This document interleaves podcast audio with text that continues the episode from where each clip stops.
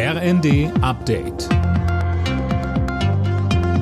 Stündlich neu. Auf den Punkt informiert. Ich bin Silas Quiring. Guten Morgen.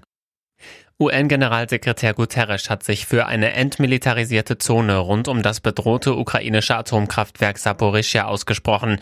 Das hatte auch die internationale Atomenergiebehörde in einem Bericht gefordert und vor einem nuklearen Unfall gewarnt.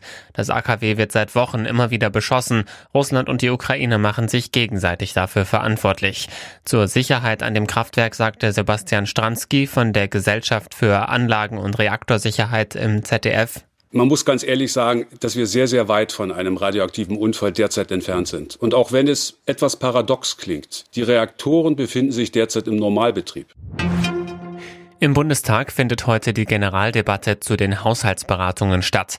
Die Beratungen des Kanzleretats nutzen Koalition und Opposition traditionell zum Schlagabtausch über die Regierungspolitik.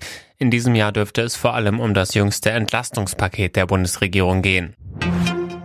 Was tun gegen den anhaltenden Fachkräftemangel?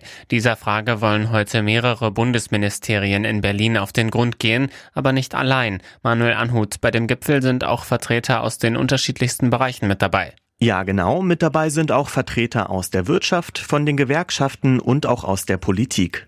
Zusammen mit Arbeitsminister Heil, Wirtschaftsminister Habeck und Bildungsministerin Stark-Watzinger wollen sie über die Fachkräftestrategie der Bundesregierung diskutieren. Einige Maßnahmen daraus sind laut Handelsblatt eine Ausbildungsgarantie, mehr Weiterbildung und zusätzliche Einwanderung. Borussia Dortmund ist mit einem Sieg in die Fußball Champions League gestartet. Der BVB setzte sich am Abend mit 3 zu 0 gegen Kopenhagen durch. Im Anschluss traf RB Leipzig noch auf Donetsk. Mit 1 zu 4 gingen die Leipziger im heimischen Stadion allerdings mit einer Niederlage vom Platz. Alle Nachrichten auf rnd.de